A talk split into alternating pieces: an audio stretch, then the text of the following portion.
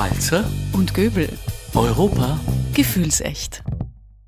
Herzlich willkommen zu Corona-Spezial, unserer Serie über all das, was uns Menschen so bewegt während dieser harten Zeit. Und heute wird es besonders äh, ja, heftig. Wir haben eine Menge Zuschriften erhalten, aber natürlich sind wir auch im Netz unterwegs und in den Medien und sehen, da gibt es Unmengen an Vorwürfen, die Europa und der EU entgegengebracht werden. Und wir wollen die heute alle näher anschauen. Wir widmen uns wirklich den großen heißen Eisen, also von Fake News über Mythen, über politische Propaganda hin zu antidemokratischen Entwicklungen, der Solidarität in Europa oder der fehlenden Solidarität. Und welche Rolle spielt die EU überhaupt im Corona-Alltag? Während der Krise? Wie wichtig ist sie überhaupt für eine starke Wirtschaft und für eine freie Gesellschaft? Alles wichtige Fragen, die uns ein Experte besonders gut beantworten kann. Heute zu Gast bei uns Professor Dr. Martin Sellmeier. Seit November 2019 ist er Leiter der Vertretung der Europäischen Kommission in Österreich. Er war zuvor Generalsekretär der Europäischen Kommission in Brüssel, hat also wirklich eine Ahnung, wie es wo zugeht und davor sogar Kabinettschef des Präsidenten der Europäischen Kommission, damals Jean-Claude Juncker. Er ist studierter Jurist, hat über über 70 wissenschaftliche Aufsätze, Buchbeiträge und auch drei Bücher über EU-Recht verfasst. Wenn jemand Antworten hat, dann ist er es. Herzlich willkommen, wir freuen uns, dass Sie da sind. Danke für die Einladung. Sehr schön. Ja, lieber Alex, die erste Frage geht aber wie immer an dich. Welches ist denn dein liebster, dein Lieblingsherzensvorwurf der EU gegenüber oder hast du überhaupt nichts zu bemängeln? Mein Gott, ich, ich höre das den ganzen Tag und wir lesen das ja auch den ganzen Tag. Ich hätte eher eine Lieblingsanalyse all dessen, was ich so höre und lese gegenüber der EU. Und äh, das scheint mir, dass die Menschen das Gefühl haben, die EU sei nicht mit all ihrer Power und Präsenz jetzt gerade in dieser Krise dabei. Nun weiß ich schon, dass das auch ein, ein Teil einer gewissen Medienpolitik ist, die man zur Gänze nicht äh, kontrollieren kann. Aber äh, was, was mir doch auffällt, äh, und, und das würde ich jetzt mal gleich Herrn Seelmeier fragen, ist, äh, dass äh, die Menschen offenbar das Gefühl Europa nicht kennen, dass sie nicht wissen, äh, wo sie dieses Europa in ihrem eigenen Gefühlsspektrum einordnen sollen. Hat Europa ein emotionales Problem? Nein, ich glaube, wir sind viel stärker, als wir uns das manchmal selbst klar machen. Ne? Ich glaube, wenn man sich kurz mal überlegt, wo wollen Sie lieber sein im jetzigen Moment? In China? In den USA bei Herrn Trump? Oder vielleicht auch in Großbritannien bei Herrn Johnson? Oder vielleicht doch lieber auf dem europäischen Kontinent? Ich bin zum jetzigen Zeitpunkt in dieser Krise am allerliebsten auf dem europäischen Kontinent, denn hier fühle ich mich auch in dieser Jahrhundertkrise, das ist eine Pandemie, die die ganze Welt äh, überflutet, äh, fühle ich mich hier am sichersten. Ich weiß, dass hier Regierungen demokratisch gewählt auf mich aufpassen, dass meine Freiheitsrechte zwar begrenzt werden, aber dass das vorübergeht und dass diese äh, Restriktionen auch wieder aufgelockt werden. Diese Garantie habe ich nur in Europa. Und auch wenn hier die Politiker auf nationaler, regionaler, europäischer Ebene den einen oder anderen Fehler machen, jeder macht das nach seinem besten Wissen und Gewissen, gibt seine Fehler auch zu und macht es doch insgesamt deutlich besser als auf anderen Kontinenten. Also ich bin froh, hier in Europa in dieser Krise zu sein, auch wenn es mir lieber wäre ohne Krise. Ich auch. Wunderbar. Also das Gefühl, Europa ist ein positives erster Schritt und auch vor allem im Vergleich zu anderen Nationen und Kontinenten. Begeben wir uns jetzt wirklich in die Tiefen und Untiefen der Vorwürfe, die da so draußen äh, kursieren und durchaus auch von prominenter Stelle vorgebracht werden. Ich fange gleich an mit einem Interview Ende März, das Bundeskanzler Sebastian Kurz gegeben hat. Er hat gemeint, es kann nicht sein, dass wir zwei Wochen lang komplett auf uns allein gestellt darum kämpfen müssen, dass ein LKW mit bereits von uns bezahlten und dringend benötigten Schutzmasken an der deutschen Grenze hängt, dass er weiterfahren darf und gleichzeitig unsere Kontrollen zu Italien kritisiert werden. Wie würden Sie, wenn Sie ihm jetzt gegenüberständen, wie würden Sie äh, ihm denn antworten? Also ich habe häufig die Gelegenheit, mit Mitgliedern der österreichischen Regierung zu sprechen und ich habe das auch schon getan, äh, genau zu diesem Punkt.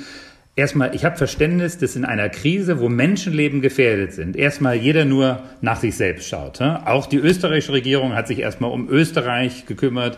Äh, der Bundeskanzler sagt in jeder Rede, spricht er von den Österreicherinnen und Österreicher. Äh, der Bundespräsident erweitert immer, es gibt ja noch ein paar andere Menschen, die hier leben. Äh, aber das ist, glaube ich, normal. Jeder in einer Krise, wo das Leben von Menschen gefährdet ist, da igelt sich jeder ein, da versucht sich jeder erstmal auf sich selbst zu besinnen und denkt nicht an die andere. Das hat Österreich so getan. Das das haben die anderen Staaten nicht nur in Europa, sondern in der ganzen Welt, äh, in Amerika, in Asien, überall auf der Welt so getan.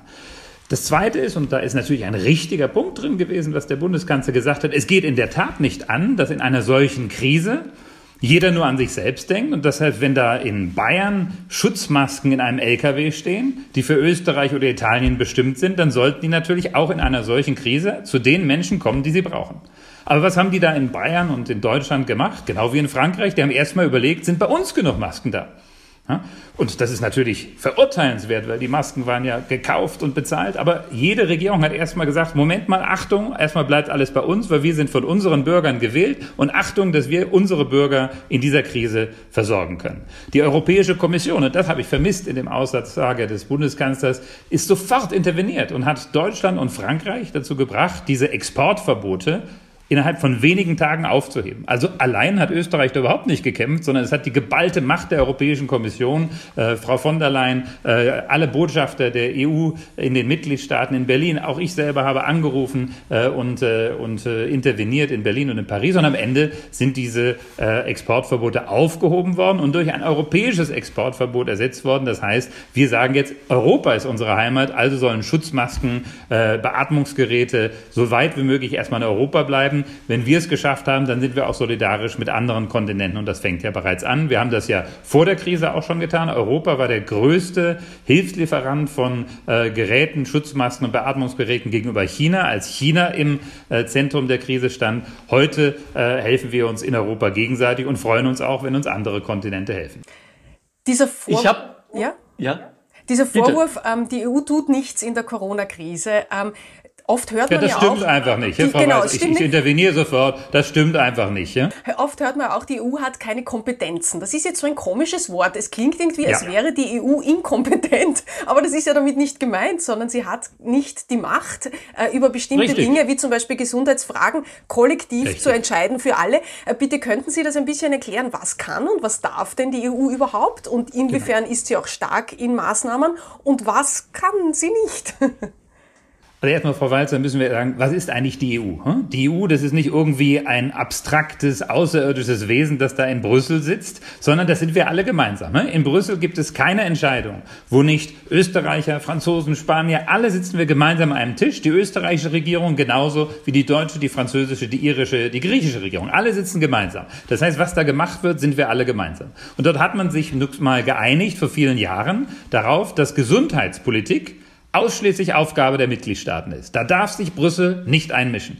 Ich halte das auch im Grundsatz für richtig. Ich halte es für richtig, dass wir nicht zentral irgendwo an einer Stelle entscheiden, ob eine Schule geschlossen wird, ob in einem Krankenhaus ein äh, Bett diesem oder jenem Patienten gegeben wird. Das muss vor Ort äh, sachnah und ortsnah entschieden werden. Was aber auch richtig ist, dass wir in Europa eine gemeinsame Verantwortung haben für die Menschen, für die Solidarität. Und das heißt, wir können uns organisieren gemeinsam. Und da hat Europa eine Menge getan in den letzten Wochen. Wir haben gelernt aus Krisen in der Vergangenheit. Es gab beispielsweise, erinnert Sie sich sicher, es gab die SARS SARS-Epidemie im Jahr 2002, 2003. Das war ein Virus, der verwandt war mit dem jetzigen Coronavirus. Und damals gelang es, diesen Virus in China, in Asien einzudämmen. Aber einige äh, Erkrankungen kamen auch nach Europa. Und da haben wir festgestellt, was machen die Menschen? Äh, die, die warnen sich nicht unter den Mitgliedstaaten. Nationale Gesundheitsministerien sind eben nationale Gesundheitsministerien, die sprechen nicht miteinander. Also haben wir ein gemeinsames Netzwerk eingerichtet, dass man gemeinsam miteinander telefoniert, dass man eine Internetseite hat, dass man ein Frühwarnmechanismus hat. Und der wurde auch von unserem europäischen Zentrum in Stockholm am 9. Januar ausgelöst. Am 9. Januar gingen alle äh, eine Warnung, da passiert was in China. Achtung, das müssen wir uns genau anschauen.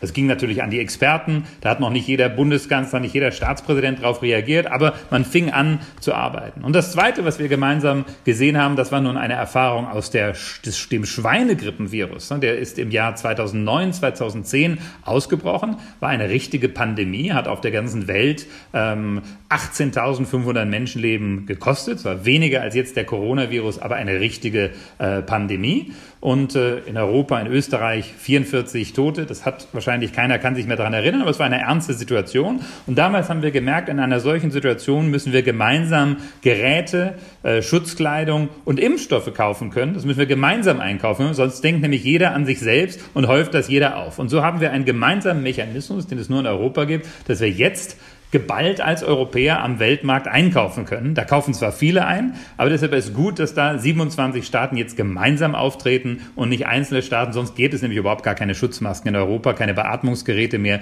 die ja alle knapp sind, weil viele in der Welt diese Geräte nachfragen. Das hat Europa. Das dauert immer noch zu lang. Ich würde es mir auch manchmal wünschen, dass es schneller geht. Aber in den USA Beispielsweise die 50 US-Bundesstaaten, die haben sowas nicht. Ja? Die sind jetzt gerade zu überlegen, sagen, bräuchten wir nicht sowas wie die Europäer? Also jeder schaut augenblicklich aufeinander, jeder lernt voneinander, keine macht es perfekt. Und vergessen wir bitte nicht, Frau Walzer, das ist eine Pandemie, eine Jahrhundertpandemie. Sowas hat es seit 100 Jahren in Europa nicht mehr gegeben, in der ganzen Welt nicht mehr gegeben. Ne? Das, die letzte Pandemie dieser Art war die spanische Grippe 1918. Da sind weltweit 20 bis 50 Millionen Menschen daran umgekommen. Äh, heute haben wir eine solche Gefahr, Gott sei Dank, nicht zu befürchten, auch wenn diese Pandemie deutlich gefährlicher ist als alles, was wir bisher in Europa in den letzten Jahrzehnten erlebt haben. Herr Professor, ich komme mal wieder so mit der, mit der emotionalen Kiste. Ähm, äh, ich habe den Eindruck, wenn ich mit Menschen äh, spreche in letzter Zeit auch und vor allem über die EU, dass die Erwartung an die EU eine ist, wie, sagen wir mal, an eine starke Regierung. Da mhm. werden starke Schritte und starke Persönlichkeiten und auch wahrscheinlich starke Sager erwartet. Können Sie uns und äh, unseren Zuhörerinnen und Zuschauerinnen kurz erklären, warum die EU das nicht sein kann, vielleicht auch gar nicht will, beziehungsweise aber sehr wohl, äh, nehme ich doch an, in der Lage wäre, wenn sie denn dann das Mandat dazu hätte und wie das dazu kommen könnte? Ich glaube, da müssen wir ein bisschen differenzieren. Überall in einer solchen Krise ist das die Stunde der Exekutive, der starken Männern, ab und zu auch Frauen.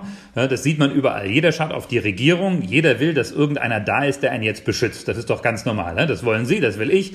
Sonst, wir wollen ja nicht sterben. Wir wollen nicht, dass unsere Familien sterben. Also wir wollen, dass jemand Starkes da ist. Und das ist normalerweise der Staat. Und da schauen wir überall hin. Und wenn der das nicht leistet, sind wir enttäuscht. Deshalb äh, schaut jeder hier wie Sebastian Kurz, Werner Kogler oder Herr Anschober äh, die, die, die sind ja auch ganz jung erst im Amt in dieser Regierungskonstellation. Da schaut jetzt jeder hin, jeder, jeden Abend schaut man äh, ins Fernsehen und äh, ist froh, wenn die einem da sagen, wo es lang geht, auch wenn sie mal was korrigieren müssen. Aber das ist doch eine solide Arbeit. Genauso in Frankreich Präsident Macron, der steht da vor der französischen europäischen Flagge, sagt, so machen wir das jetzt. Dann muss er wieder ein bisschen kurieren, aber ein starker Mann. Und in Deutschland, äh, das ist noch ein bisschen schwieriger, da gibt es nämlich 16 Bundesländer. Da hat die Bundesregierung gar nicht die Kompetenz, wie das äh, hier die österreichische Bundesregierung in Wien hat. Da kann nicht einfach zentral verordnet werden. Äh, deshalb dauert es da etwas länger. Äh, ist aber auch die gesamte Bevölkerung schaut auf die Bundeskanzlerin und sagt, Mensch, jetzt werden wir doch richtig beschützt von Angela Merkel, obwohl viele vorher gesagt haben, die ist doch schon weg vom Fenster. Das ist jetzt ganz anders.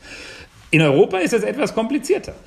Europa gibt es nicht eine Regierung, jedenfalls nicht in Gesundheitsfragen. In Gesundheitsfragen, auch wenn Ursula von der Leyen, unsere starke Kommissionspräsidentin, jeden Tag vor die Presse geht, auch wenn sie am 2. März bereits den Krisenstab für Europa eingerichtet hat. Ich weiß noch, da haben die Journalisten gelacht, warum brauchen wir denn einen Krisenstab? Passiert doch gar nicht, ist doch nur eine Grippe. Haben Journalisten gesagt, haben sogar Gesundheitsminister in einigen unserer Staaten gesagt. Was willst du denn da jetzt so eine, eine, eine, einen Krisenstab einrichten? Und hat gesagt, nein, wir brauchen einen Krisenstab. Sie ist ja ausgebildete Medizinerin. Medizinerin, hat, da kommt was. Meine Informationen sagen mir, das wird gefährlicher. Und deshalb wurde ein Krisenstab eingerichtet, damit wir bereit sind, um alle Mittel, die Europa haben, äh, einzusetzen. Aber natürlich wird das in der nationalen Presse, im ORF abends nicht so berichtet, wie wenn jetzt der Bundeskanzler und der Gesundheitsminister dahin gehen. Weil jeder kennt doch seine eigenen äh, gewählten Politiker vor Ort besser als diejenigen, die man äh, bei der letzten Europawahl in Brüssel gewählt hat. Das haben doch viele schon wieder vergessen, wie das bei der letzten Europawahl war. Das ist doch schon eine ganze lange Weile her.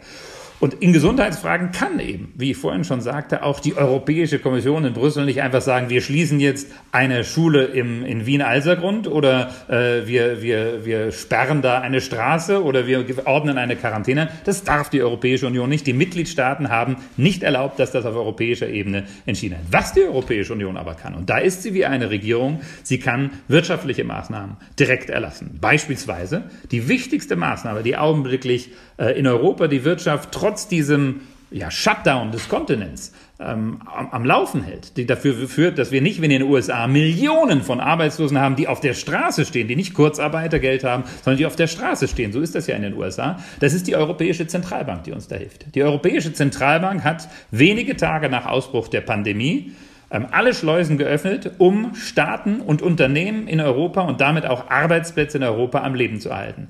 Augenblicklich werden jeden Tag an den Märkten agiert die Europäische Zentralbank. Das ist schwer vorzustellen, aber wir haben hier nicht die österreichische Nationalbank oder die französische Zentralbank, sondern hier haben wir äh, Macht und Politik in einer Hand, in der Hand der Europäischen Zentralbank, geführt von Christine Lagarde, konzentriert. Und deshalb kann die mit einem Knopfdruck sagen, ich schütze jetzt die Arbeitsplätze in ganz Europa und das wirkt. Das wirkt genauso, wie wenn in den USA die amerikanische Zentralbank eingreift, weil es ist eine wirkliche Zentralbank. Also im Wirtschaft- und Finanzbereich, da haben wir so etwas wie eine zentrale Regierung in Gestalt der Europäischen Zentralbank. Im Gesundheitsbereich haben wir das nicht. Das ist manchmal schwer zu verstehen, ist aber in der Sache richtig, denn wie ich vorhin schon sagte, kann man besser hier vor Ort entscheiden, was gesundheitspolitisch richtig ist. Wenn es grenzüberschreitend ist, dann müssen wir wieder zusammenarbeiten und daran arbeitet die Kommission Tag und Nacht, fast wie eine europäische Regierung. Jetzt gibt's ähm, zu dem Thema Kompetenzen, Nicht-Kompetenzen, wofür ist die EU äh, zuständig und was erwarten sich aber europäische Bürgerinnen und Bürger, so ein paar heiße Eisen, die möchte ich gleich vielleicht ein bisschen zusammenfassen. Äh, das eine sind natürlich äh, Geflüchtete. Man schaut jetzt Flüchtlingslager in Griechenland, äh, 42.000 Leute auf einem äh, Platz für 6.000 Leute auf den Inseln. Äh, da gibt's nicht die Möglichkeit, sich ständig die Hände zu waschen oder Abstand zu halten. Äh, da sind die ersten Fälle, das ist so das eine große Thema. Äh, der Vorwurf eben, die EU tut nichts, schon vorher nicht, was die armen äh, Geflüchteten betrifft, aber jetzt erst recht nicht. Der zweite Vorwurf, äh, antidemokratische Entwicklungen in Europa. Äh, großer anderer Brocken, Artikel 7 Verfahren läuft schon seit längerer Zeit gegen Polen und Ungarn. Ähm, da bewegt sich irgendwie nicht viel sichtbar als äh, in Richtung äh, Grundwerte der EU, die da wieder reinstalliert werden. Ganz im Gegenteil, Viktor Orban ist jetzt quasi Alleinherrscher, er kann per Dekret und ohne Zustimmung des Parlaments auf unbestimmte Zeit regieren. Diese beiden großen Brocken, Geflüchtete und antidemokratische Entwicklungen, liegt das wirklich nur daran, dass die EU jetzt da eben keine Kompetenzen hat, also nicht das Mandat hat, hier gemeinsam zu handeln? Oder warum wirkt äh, hier, ähm, ja, dass einfach ähm, die EU machtlos wäre? Wie, wie, sehen Sie das? Also ich finde nicht, dass die EU machtlos ist, aber ich meine vielleicht auch was anderes mit EU, als was Sie meinen. Hm? Ich meine, wir haben ja hier mit einem österreichischen Publikum zu tun. Hm? Das wundert mich immer. Also Österreich ist das Land, das immer dagegen war, dass die EU im Gesundheitspolitik etwas macht. Also deshalb aus Österreich darf niemand sich beschweren, dass Europa nicht mehr in Gesundheitspolitik eingreift. Österreich hat sich gegen eine solidarische europäische Flüchtlingspolitik eingesetzt. Das ist die österreichische Regierung, die vorherige, aber auch die jetzige, wirkt nicht mit an den Maßnahmen, die ergriffen werden, um den Flüchtlingen, äh, den Kindern in den äh, griechischen äh, Flüchtlingslagern, auf Lesbos vor allem und in anderen griechischen Inseln augenblicklich zu helfen. Das sind acht Staaten in der Europäischen Union. Das ist die Europäische Kommission, die da hilft. Also zum jetzigen Zeitpunkt werden bereits Kinder aus den griechischen Flüchtlingslagern ausgeflogen, nach Luxemburg, nach Deutschland, nach Frankreich, in andere Länder gebracht. Österreich beteiligt sich nicht.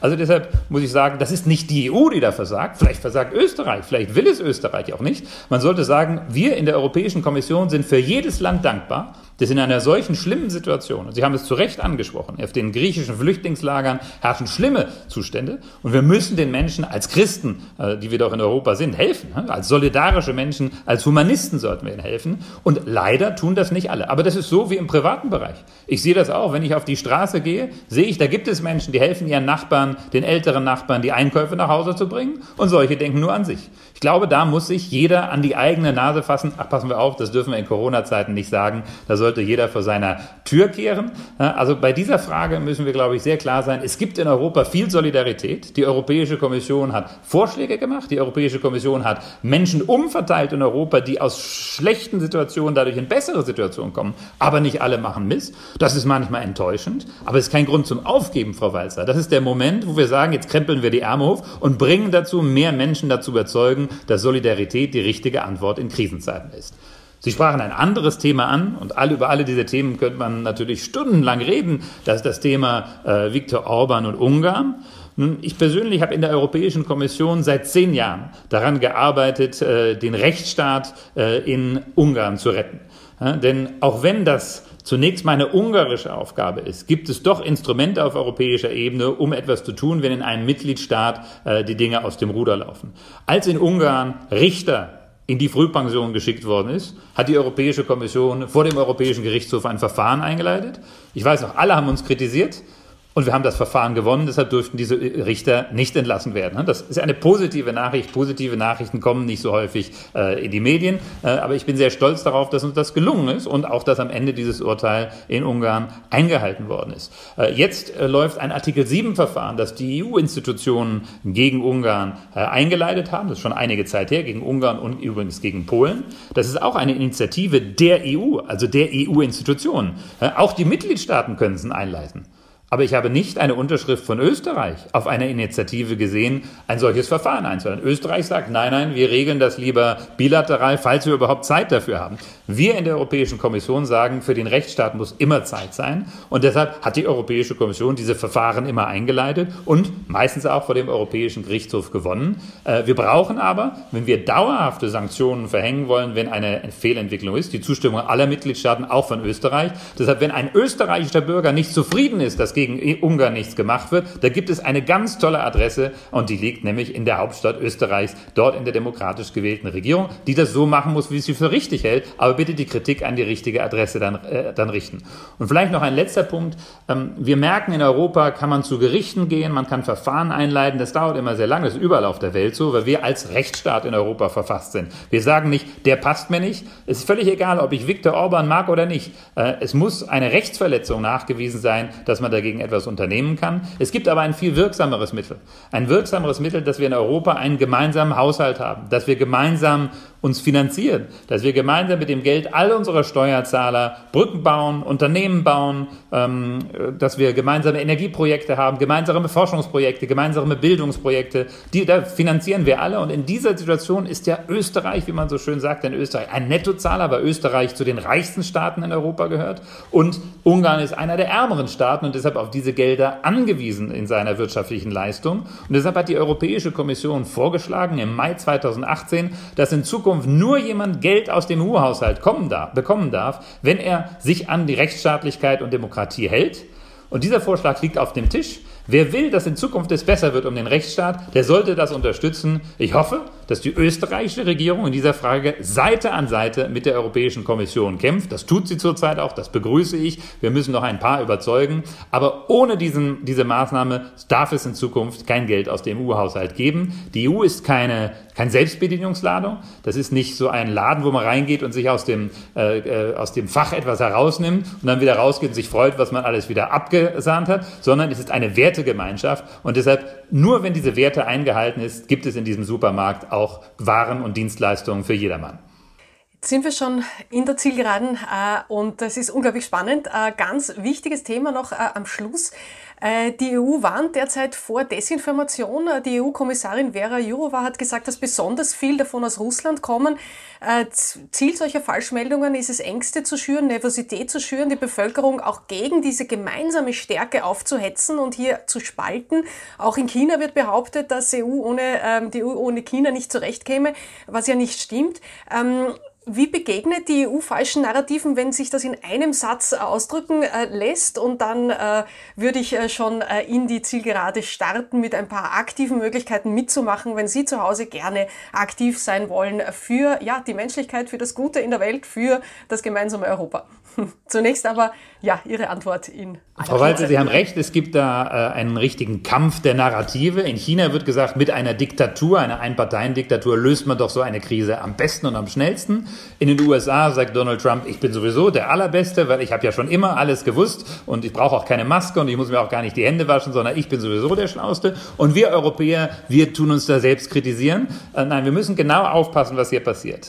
Hier wird gezielt in die sozialen Medien Informationen und Desinformationen eingespeist, die sagen, der Satz, die EU versagt, ist etwas, das kommt durch die sozialen Medien gezielt von russischen und chinesischen Bots wird es dort äh, implantiert. Wir haben das in Berichten des Europäischen Auswärtigen Dienstes mit Erschrecken nachweisen können. Man glaubt das ja manchmal gar nicht. Man denkt, alle denken demokratisch wie wir, wollen über die Grenzen zusammenarbeiten. Wir haben China geholfen. Wir denken, jetzt helfen die uns, das ist doch ganz normal. Aber es geht aber gar nicht um Hilfe, sondern es geht um Macht. Und deshalb müssen wir Europäer weniger naiv sein. Deshalb Achtung, auf welche Informationen man sich verlässt in den sozialen Netzwerken. Es gibt öffentliche Stellen, es gibt Gesundheitsinstitute, es gibt wissenschaftliche Stellen in Europa Europa, die demokratisch finanziert werden, rechtsstaatlich finanziert werden, Achtung vor Nachrichten, die so scheinbar plausibel sind und die Klischees am Ende bedienen. Dieser Virus ist kein chinesischer Virus, er ist auch kein europäischer Virus, er ist ein Virus, der leider entstanden ist und viele Menschenleben kostet, aber wir werden ihn nur mit der Wahrheit, mit Demokratie und mit auch etwas Geduld besiegen können, nicht mit platten Parolen.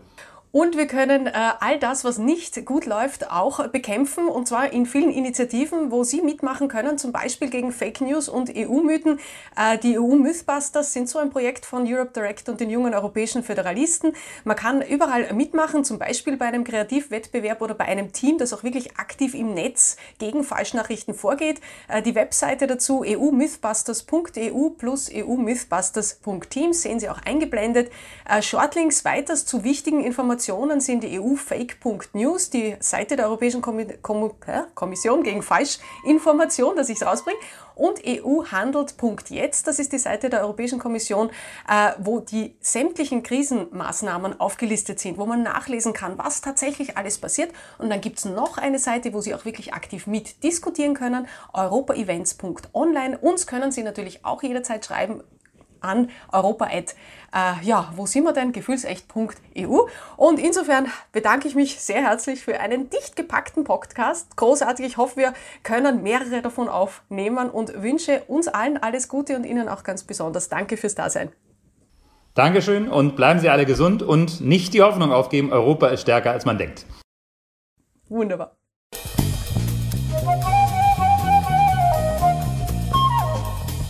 Walzer und Göbel. Europa gefühlsecht.